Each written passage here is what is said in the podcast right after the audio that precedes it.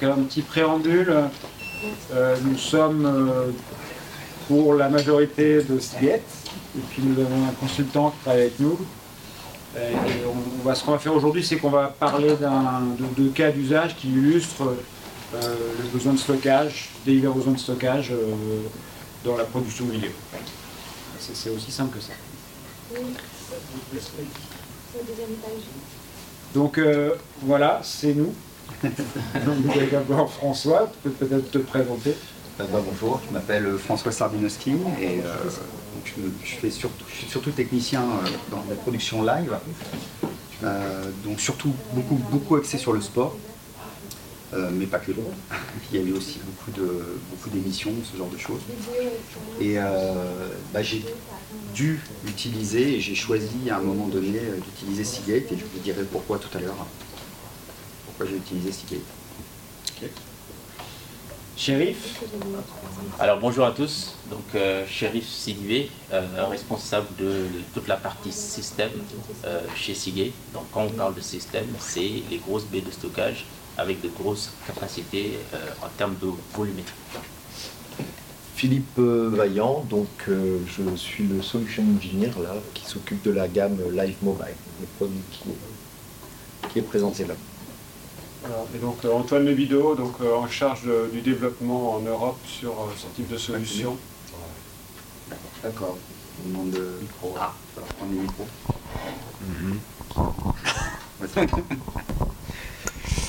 donc là on va voir des. Ah, pas trop. Enfin bon. Euh, oui, donc, euh, et je me présente, j'ai oublié, oublié de me présenter. Donc, je suis Stéphane Jamin, je m'occupe du channel marketing pour euh, Seagate. j'ai une longue expérience du stockage, parce que j'ai longtemps travaillé pour l'ACI, jusqu'au rachat de l'ACI par Seagate. Donc, je connais bien le monde de, la création, mais plutôt au départ sur des, stockages de plus petite capacité, et puis chez des gens qui étaient plutôt des, freelance, des freelances ou des indépendants, même si l'ACI est encore très très représenté en France aujourd'hui. Voilà, donc euh, juste euh, une introduction en fait euh, à, la problématique et au workflow tel qu'on les voit. Donc ça c'est une infographie Seagate, donc qui illustre vraiment comment de la périphérie au cloud les données sont transportées.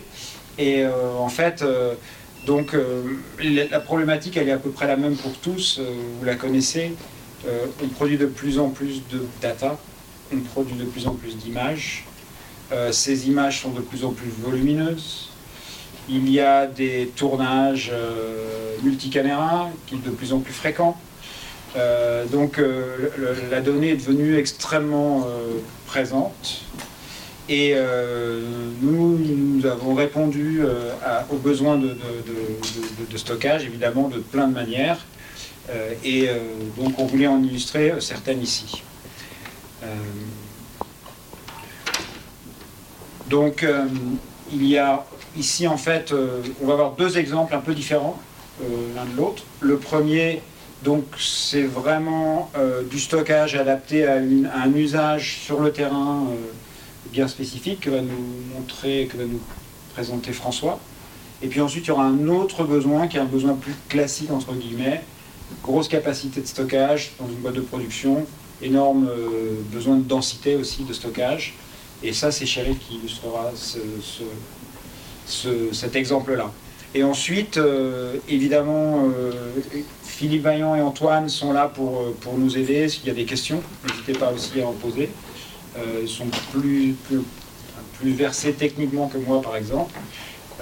donc n'hésitez pas aussi à leur, à poser des questions sur les, sur les produits.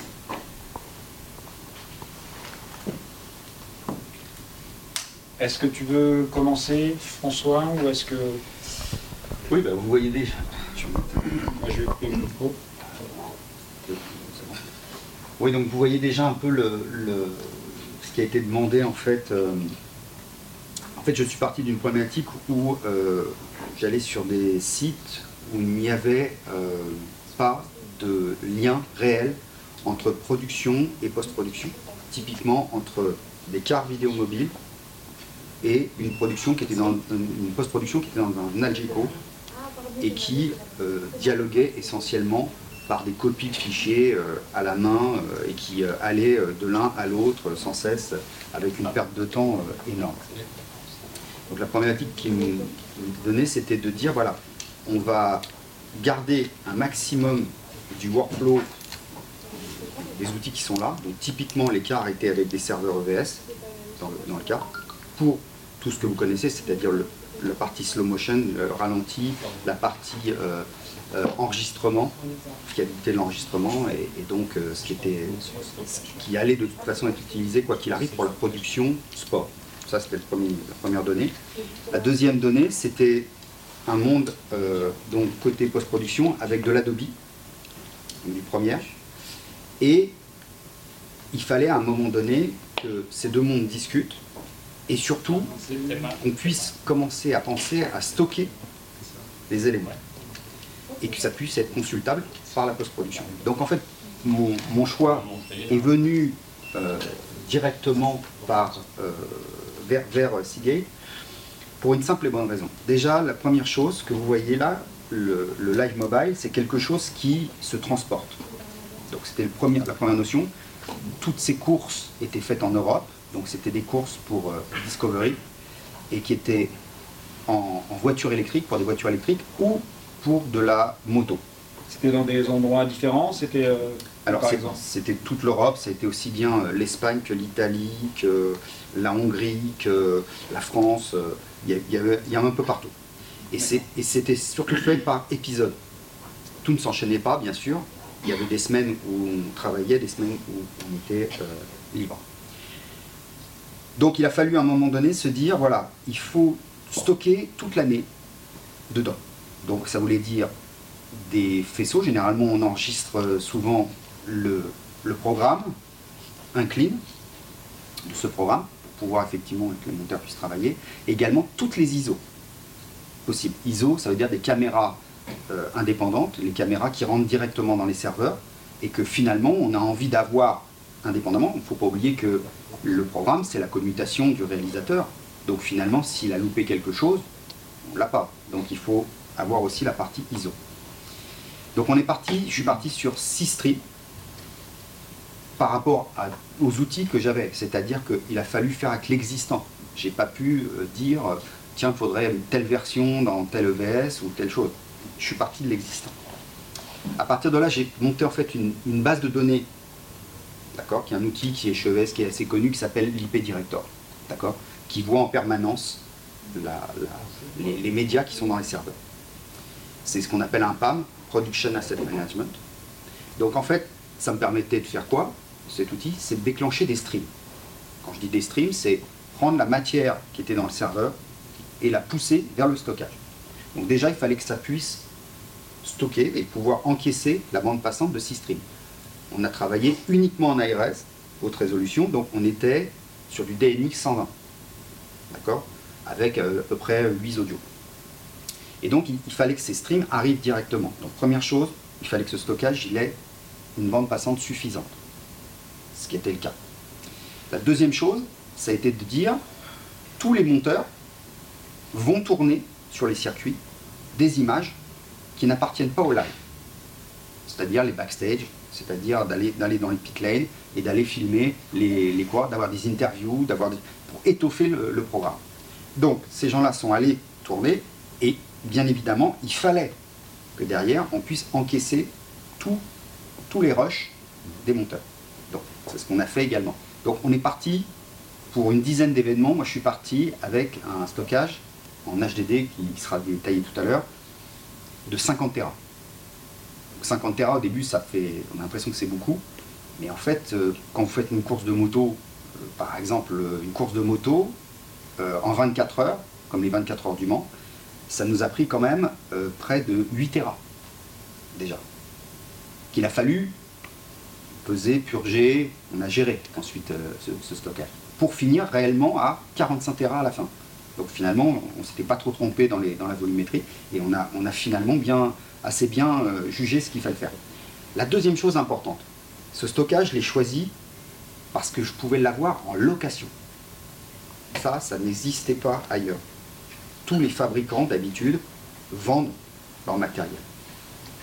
Donc je peux être ce sont les prix, euh, les prix euh, listes qui sont, euh, qui sont euh, chez, euh, chez Discovery. Moi, par exemple, pour 50 Tera, ça nous coûtait 1000 euros pour le mois. Donc, si, effectivement vous avez une journée, ça va être euh, va pas très intéressant, mais dès que vous avez euh, plusieurs opérations, vous allez vous retrouver avec finalement un avantage certain. 1000 euros sur une production, c'est assez gérable, surtout sur ce type de production. C'est-à-dire qu'il y a quand même une dépense qui est, qui est colossale quand même. Donc ça, c'était le- le- une des choses les plus importantes. J'ai pu, grâce à cette bande passante également, tous les montages qui ont été faits par les monteurs ont été bien sûr poussés dans le stockage, étaient créés dans le stockage, puisqu'ils ils faisaient directement en fichier ouvert dans le stockage. Ça, c'était très intéressant. C'est-à-dire que j'écrivais six strings et j'avais six monteurs qui potentiellement pouvaient tous aller sur le même, par exemple le programme, et pouvoir ouvrir le fichier en cours d'écriture. Puisque là, on est, on est dans des domaines où il faut produire tout de suite derrière. C'est-à-dire qu'il ne faut pas attendre la fin de la course pour aller produire. Un 24 heures, bien évidemment, vous n'allez pas vous amuser à attendre la fin des 24 heures pour commencer à faire des montages. Donc il fallait produire derrière très très vite. D'accord? Je vais te montrer juste euh, la config. Voilà, donc la config, C'est très théorique. la, la config est là, on voit effectivement les serveurs EVS d'un côté, on voit un transcodeur qui s'appelle euh, l'X5, mais qui- existe aussi chez...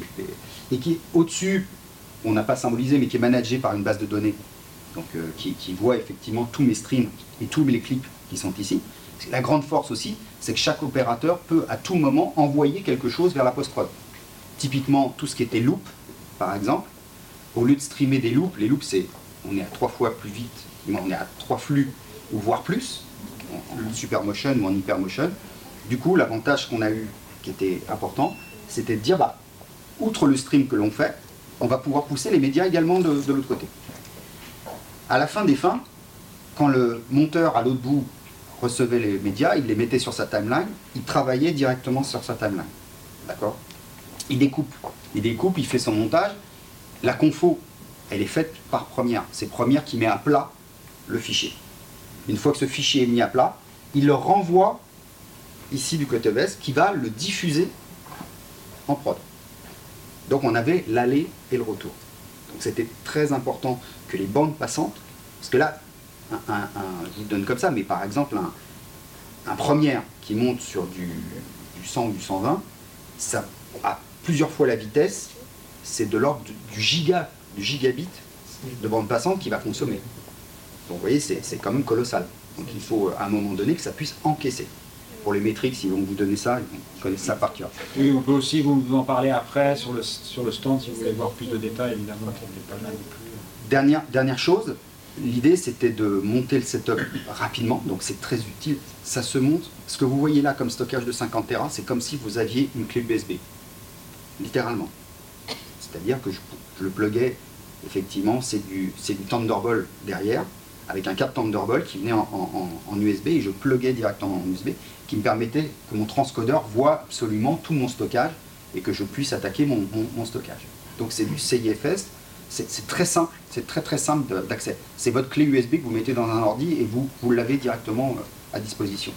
Donc Il y a d'autres complexités qui sont euh, liées à euh, la protection des données, parce qu'en fait, les, les- le stockage peut être encrypté, et puis, enfin, il est encrypté, et surtout, il peut y avoir un verrouillage, des verrouillages qui, là, euh, portent un niveau de complexité, mais non, nous pourrons vous expliquer ça après. Dernière chose, et ce sera le, je clôturerai par ça, le gros avantage aussi, ça a été le transport. Je vous ai dit, je vais le transporter tout le temps. Donc en fait, je l'ai transporté dans les avions en bagage accompagné. Ça fait 23 kilos exactement. C'est-à-dire votre valise euh, pour aller euh, à l'aéroport. Donc ça, c'était un avantage énorme. J'ai pas eu de surplus de bagages avec ça. C'était conditionné dans un pellicaise donc vraiment moulé à la forme du truc, donc il est, parfait et on peut, j'ai roulé pendant 8 mois avec, donc il n'y a aucun problème pour, pour faire ça. Dernière chose, comme j'ai fait de la location, à la fin, on a eu un championnat qui a duré 8 mois. À la fin, j'ai appelé euh, Antoine en lui disant écoute, ça y est, il y a un trou, ils vont plus l'utiliser, donc il faut que je te le rende. Donc ça s'est interrompu, comme une location classique. Et je sais que en plus, ils ont des possibilités de, de stockage. J'ai demandé à un moment donné d'avoir la possibilité aussi d'archiver une base de, de médias pour l'année prochaine, quand on va redémarrer. Donc ça, c'est, ça, c'est- ça peut se faire également chez, euh, chez Seagate. Donc ça, c'était... Voilà. Dernière chose très très importante. Pour tout ça, il a fallu faire des POC, il a fallu faire des proof of concept, des- des- il fallait que le client final soit persuadé que c'était la bonne solution. Donc on a pu mettre ça en place et je remercie toute l'équipe qui a vraiment appuyé énormément, m'a permis de- de- d'avancer, de, faire des tests avec la, la machine et au finish de pouvoir l'utiliser. Donc voilà. Voilà en gros comment, comment ça s'est passé et voilà l'expérience que j'ai eue avec. euh, Ouais, donc en fait, tu as ce déjà répondu euh, à, tout- à ces, à ces- ces histoires de. Enfin, pourquoi tu as choisi Seagate Donc, euh, je pense qu'on a tout cité.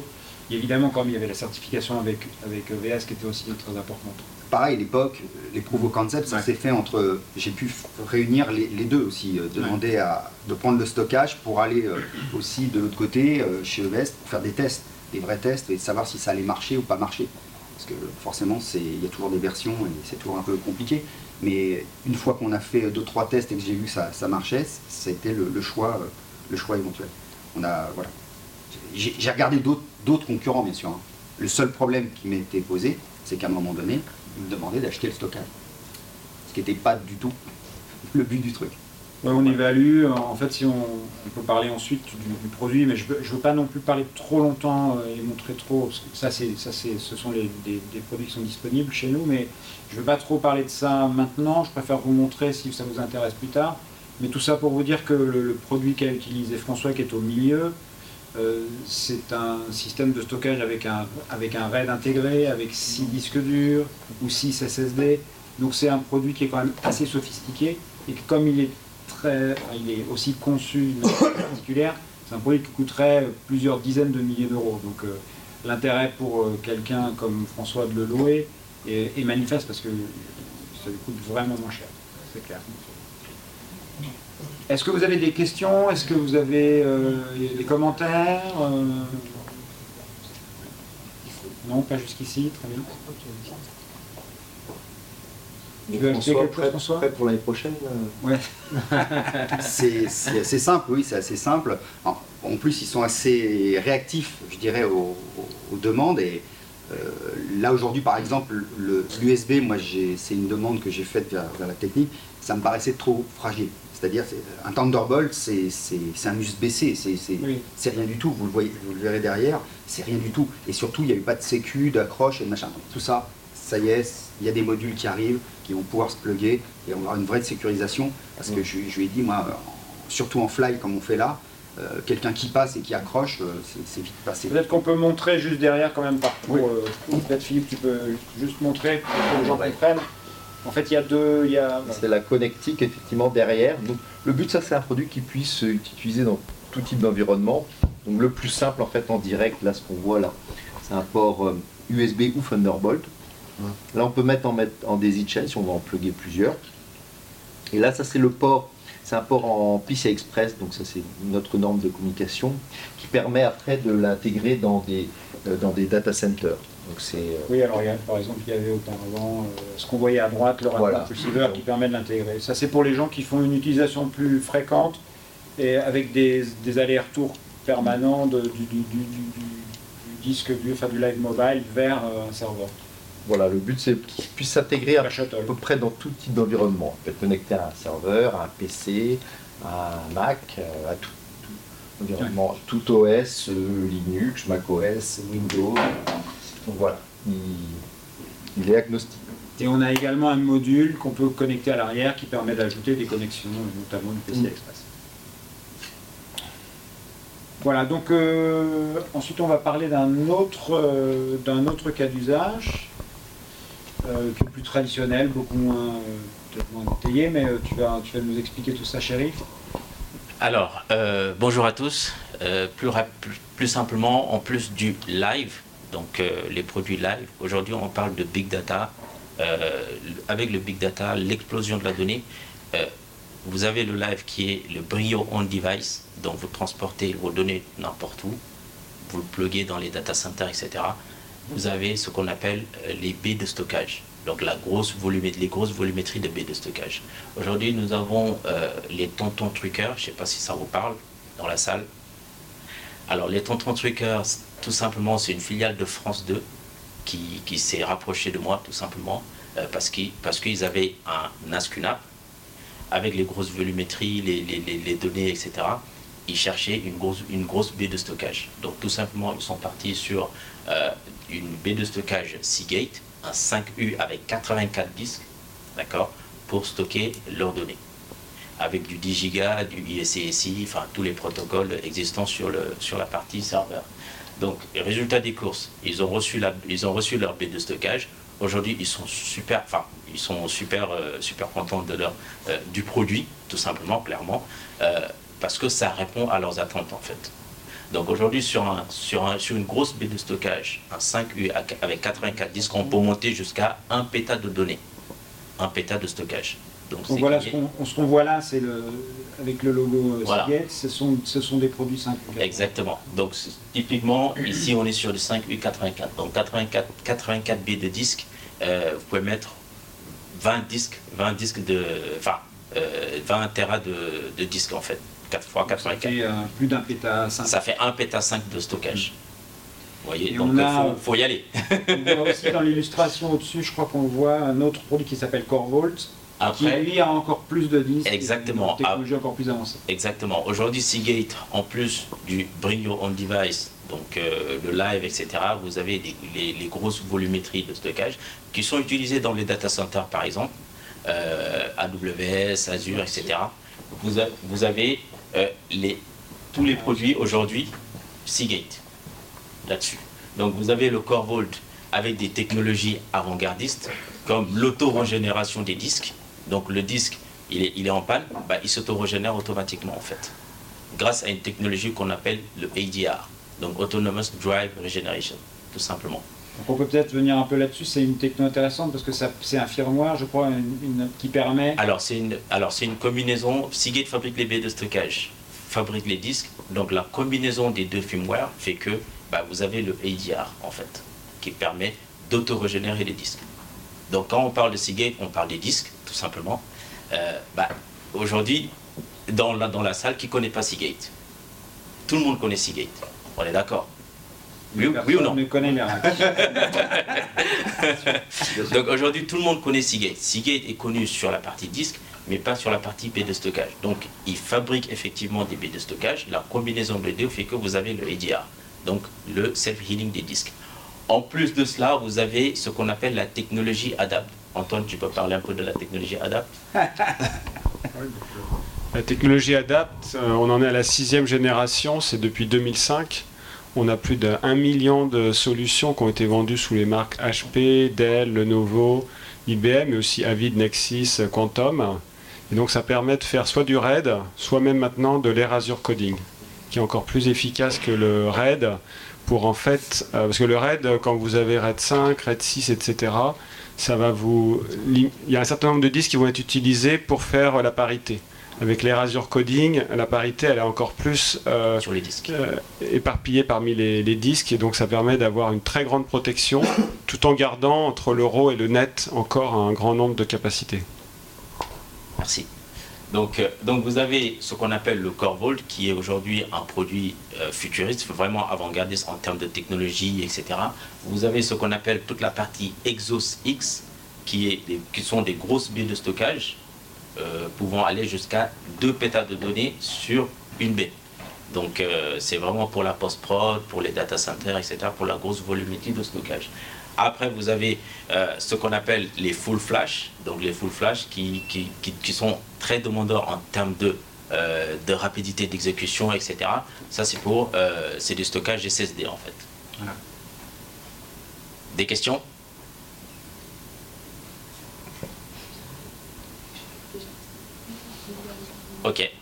Bon, si vous n'avez pas de questions supplémentaires, est-ce que tu veux conclure, Antoine tu veux... Oui, puis on peut proposer, est-ce que vous pouvez nous partager un petit peu dans quelle euh, société vous travaillez? Est-ce que c'est plutôt la production, le service provider, le broadcast, les studios? Je ne sais pas si vous... Quelqu'un veut répondre. Quelqu'un veut répondre?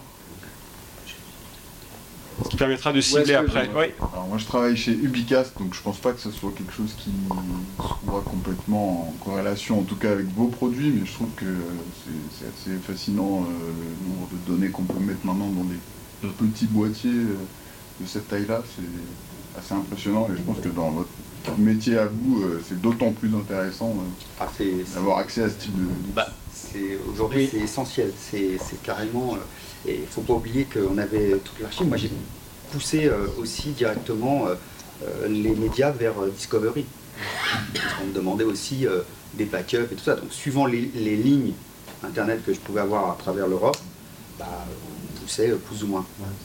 Pareil, je rentrais chez moi, j'alimentais ça sur, sur mon PC, et puis en FTP, c'était parti, ça partait sur, sur Discovery. Donc, en fait, il y a une souplesse, il y a une souplesse qui est énorme. Euh, si on veut, la force du truc, c'est que le, stockage, moi, ce que j'ai vu surtout, c'est que d'un seul coup, il y avait une vraie notion de mobilité. Le live mobile, c'est bien, ça porte bien son nom. Parce que, et, puis les chocs. Vous pouvez pas imaginer les, moi, euh, à travers les, de voir à travers les vitres le mec qui déplace le, le, et qui le péliquez qui tombe, le machin, le truc. Voilà. Après, c'est vrai aussi qu'on travaille euh, beaucoup sur la densité de stockage. Donc ça, c'est quelque chose qui est, enfin, on dire, c'est une tendance dans le monde entier que de vouloir euh, avoir des disques durs les plus performants possibles avec la plus haute densité possible. Donc euh, là, on va, c'est un secret pour personne que d'ici quelques temps, nous aurons des capacités bien plus élevées commencer par 22 Tera, mais bien au-delà. Donc ça c'est très important. Et puis il y a aussi un deuxième axe de, développement qui est extrêmement intéressant, c'est le nombre d'actuateurs, de, têtes que l'on peut avoir sur un disque, qui permettent aussi, euh, de, en doublant le nombre de têtes, virtuellement et dans, dans les faits réellement, de doubler la performance. Donc passer de, de 150 à 290 MHz sur un disque à pas loin de 500 MHz. Et ça, ça a des applications extrêmement intéressantes sur, euh, sur le monde de, la vidéo. Parce que euh, sur un système RAID, ben, on peut quasiment doubler euh, la performance avec des disques de haute capacité. Ce qu'on ne peut pas nécessairement faire à un prix correct avec de la SSD. Voilà. Autre chose? Oui, alors j'en profitais donc, c'était la proposition de Stéphane, pour parler de quelques exemples, effectivement, parler des coulisses des flux vidéo.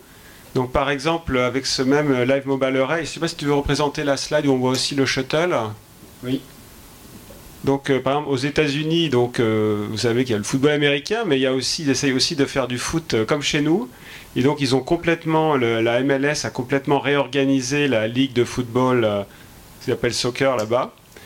14 événements par week-end.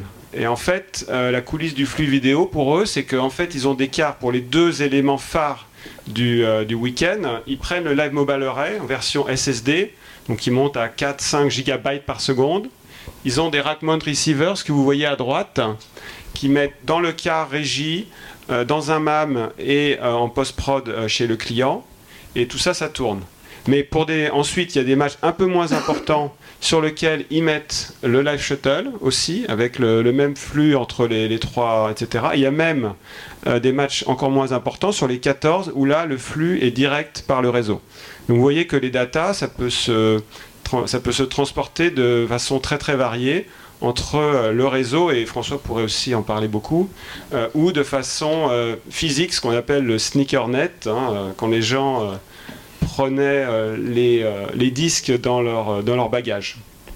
Alors ça c'est un exemple.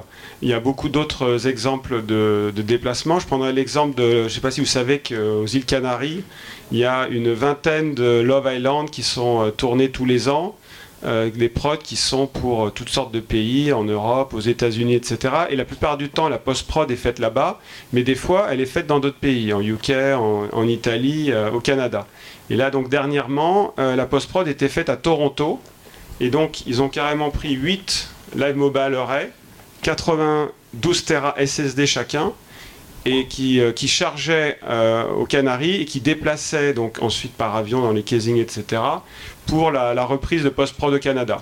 Et les personnes des équipes qui sont sur ces projets depuis 10 ans ont dit qu'ils n'avaient jamais vu un, chargement aussi rapide vers, vers du hardware. Et là, on avait fait l'interface PCI Express.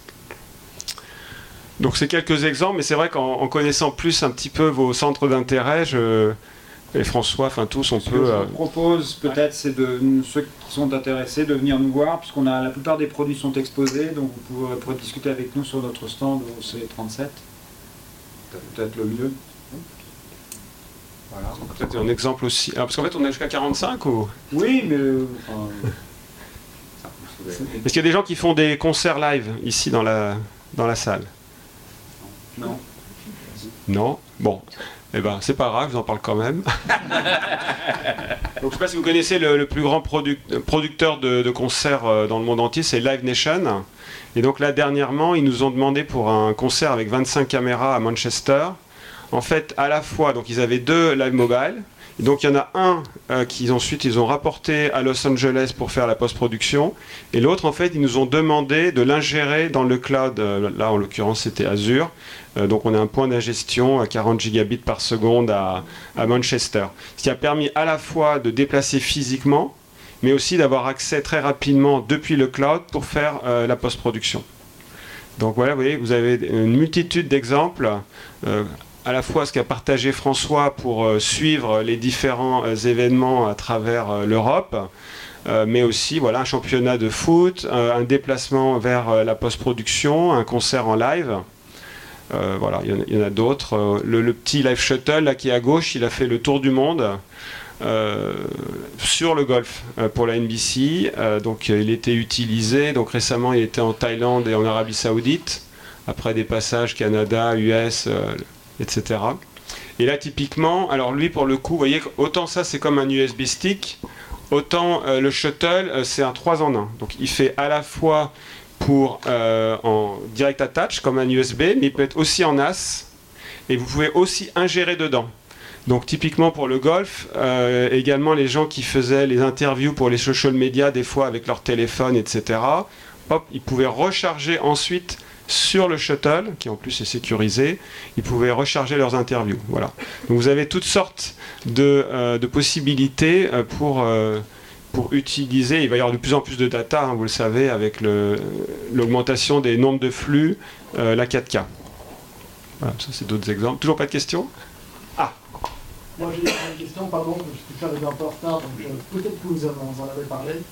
Euh, je voulais avoir votre avis sur euh, les nou- nouvelles générations de disques euh, type euh, M.2, N- NVMe. Est-ce que vous envisagez ces disques-là? Est-ce que vous les avez déjà? Est-ce que voilà, quel est votre, votre avis sur, sur cette génération, nouvelle génération de disques Moi, je peux en parler. Tiens, Euh, tiens. ouais. Hop. Euh, alors effectivement, on propose ce type de modèle. C'est de la SSD en fait. Donc il y a dans le stockage il y a HDD ou SSD. Donc c'est la SSD. M.2, sont- c'est ce qu'on appelle le, gumstick, ce format. Euh, oui, il a, il a des cas d'usage. C'est il est utilisé dans tout ce qui est portable, etc. Et, mais après, pour euh, des utilisations plus complexes, c'est en train d'évoluer. Le M.2 euh, évolue vers d'autres euh, d'autres types de formats qui sont développés. Il y a E.3, E1.S, etc. Donc il y a d'autres formats qui arrivent. Mais M.2, bien sûr, oui, c'est un standard pour, mais qui répond bien à des contraintes de, comment dire de- d'espace. Par exemple, dans ce type de produit, euh, non, parce qu'effectivement, il y a déjà, c'est pas des produits qui sont euh, aptes à résister à tout type d'environnement, euh, température, humidité, vibration. Euh, c'est des produits très très difficiles à ventiler aussi. Donc, Le NVMe chauffe énormément. donc, euh, donc voilà. Donc il a, il a très bien, il a sa place. On a, on a quand même une longue expérience de la NVMe, on en fait depuis plusieurs années dans des usages différents. Par exemple, côté LACI, on a, on a une solution qui s'appelle le One Big SSD Pro dans lequel vous avez euh, évidemment une, une- une NVMe avec des performances très élevées. On a des portables aussi, des, des solutions rugged euh, SSD. Côté Seagate, je crois qu'on en le, a aussi. le nom du produit c'est Firecuda, il s'appelle euh, Voilà, c'est chez. Seagate. On ouais, utilise voilà. Firecuda. Euh, et euh, à l'avenir, on en aura peut-être aussi dans, dans les lives, mais pour le moment, nous, on n'y est pas encore. Actuellement, euh, les, les- les NVMe, qu'on- enfin les, les- les SSD que l'on utilise à l'intérieur de, de- du live mobile suffisent largement, sont largement suffisamment euh, performantes. Euh, on, on parle de performances qui vont au-delà des 5 gigaoctets secondes c'est quand même déjà très élevé. Bah, Et, pour, votre info aussi, il y a le M.2, la raison pour laquelle il, va évoluer sur d'autres types de formats, c'est que quand on arrive sur des générations, alors là, maintenant c'est les générations PCI Express génération 5 et 6, les vitesses sont tellement importantes que ça dissipe énormément de chaleur Oui. et le M.2 n'est plus suffisant. Donc euh, c'est pour ça qu'il y a d'autres nouveaux, d'autres Et euh, sur, sur tous nos produits, que ce soit live ou euh, baie de stockage, on utilise des SSD en fait, SSD SAS ou HDD SAS en fait, parce que ce- c'est des produits qui se veulent perfor- performants et bah, il faut des disques performants en fait, Et résistant. résistants également. J'en profite pour euh, parler de la, la sécurité, on en a un peu parlé déjà.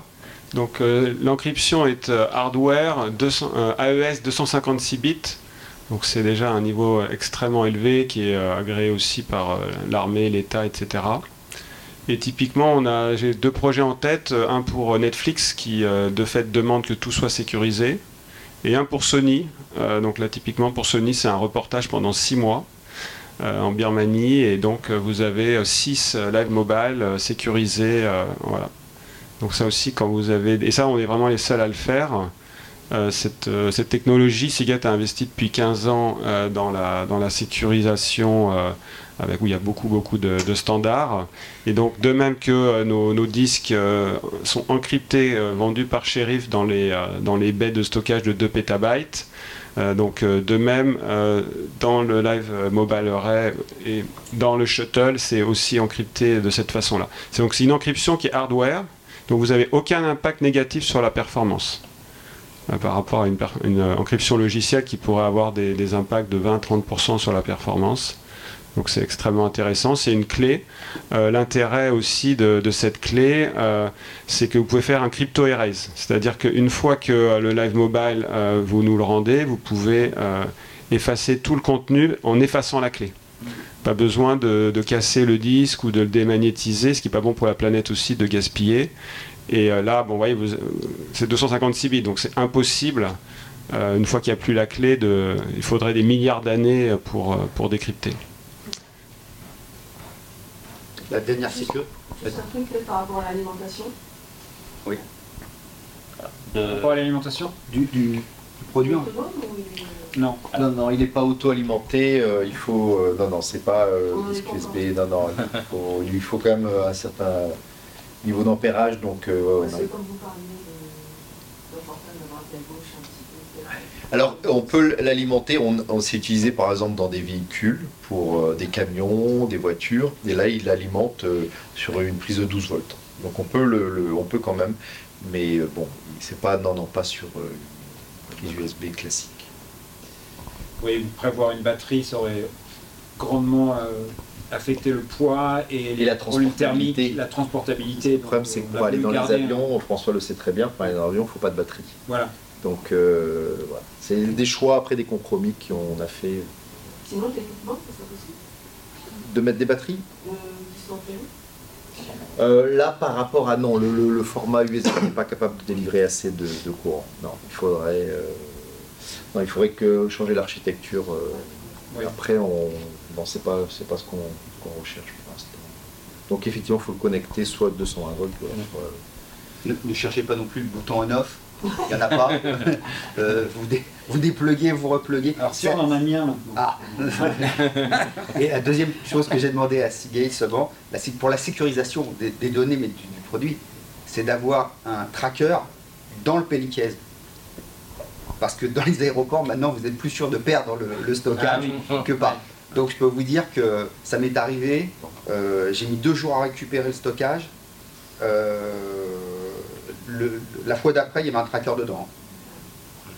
Parce que là, sinon, vous... En revanche, vous quand, euh, quand euh, comme on a un système de management qui se fait euh, par une application, on peut verrouiller un, device à distance de toute façon.